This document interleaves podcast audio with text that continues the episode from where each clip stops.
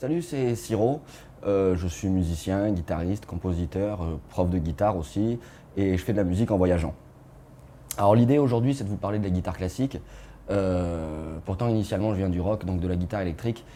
je vous prépare un petit atelier justement pour explorer tout ce qu'on peut faire avec la guitare classique. Alors pas besoin d'être un, tueur sur la guitare, on peut vraiment vraiment découvrir des, des petites astuces, des trucs vraiment sympas. et ce, dans tous les styles, absolument tous les styles, et je vous expliquerai pourquoi.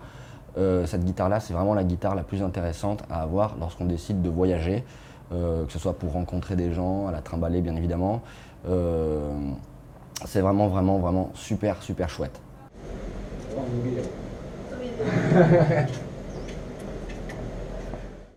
Sympa. Enfin, je pense que je vais vous faire découvrir des trucs. Alors c'est vrai qu'on pense au répertoire classique ou au flamenco mais pas que. Donc là, euh, je, suis, euh, je, suis, en Thaïlande, je suis à Pattaya. Euh, je suis dans un cadre assez sympa, parce que je viens d'avoir vraiment une période assez stressante. Donc voilà, pour pouvoir me poser et, préparer tout ça, il m'a fallu un environnement un peu, calme, voilà, un peu posé en fait.